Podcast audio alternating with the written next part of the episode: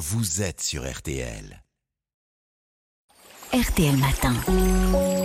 Ça va beaucoup mieux. Avec vous donc Aline, vous avez décidé de nous parler des soins des pieds, car c'est en été qu'on les découvre, ces petits petons. On commence par quoi? Bien, première chose, on les hydrate chaque jour, ce qui limite la formation de cornes. On peut utiliser un soin pour le corps, hein, que l'on étire jusqu'à la plante des pieds, mais on ne le passe pas entre les orteils pour éviter les problèmes de macération.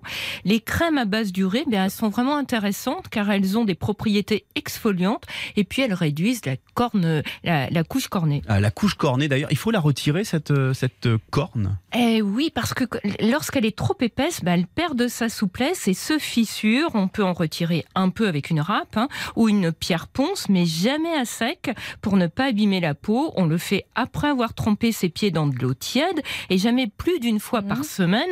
On était, en plus de la crème hydratante, il faut aussi penser à la crème solaire. C'est-à-dire Eh Bien, les pieds, hein, c'est vraiment la, une des parties du corps qu'on a tendance à négliger. Ça c'est vrai, des coups de soleil sur les pieds, j'en ai Ah. déjà eu moi. Les pieds, les oreilles. Je mets de la crème. Et, on- et il faut aussi, ben oui, parce qu'il faut les protéger contre les coups de soleil et le cancer de la peau. Alors les dermatologues recommandent d'appliquer un écran solaire sur le dessus des pieds, mais aussi sur la plante Ah des bon pieds. Si par exemple on reste allongé sur la plage, les pieds en Ah, éventail. J'avais pas pensé à ça. Eh oui.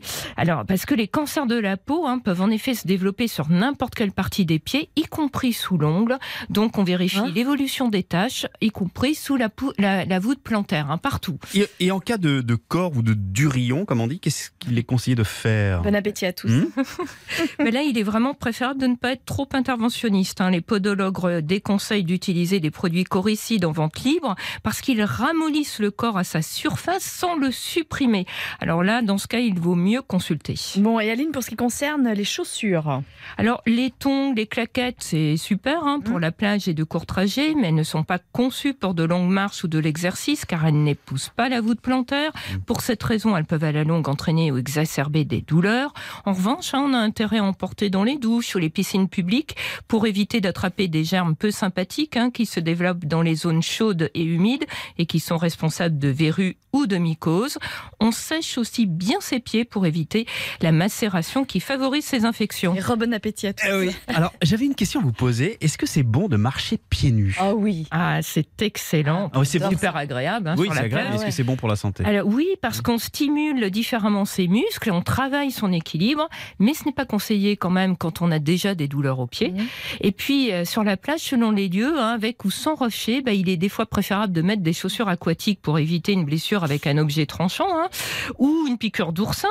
C'est particulièrement indiqué lorsqu'on est diabétique parce que le diabète peut entraîner une perte de sensibilité et laisser inaperçue une blessure. D'une manière générale, hein, c'est bien d'inspecter régulièrement ses pieds. Si quelque chose ne paraît pas normal, on va consulter. Alors on va voir un pédicure podologue pour les petites infections, hein, comme les corps. En cas de taches suspectes ou d'autres anomalies inexpliquées, on va voir un médecin. C'est vraiment le pied de vous écouter. Merci beaucoup Aline. On se retrouve demain. À demain. Retrouvez tous nos podcasts sur l'appli RTL.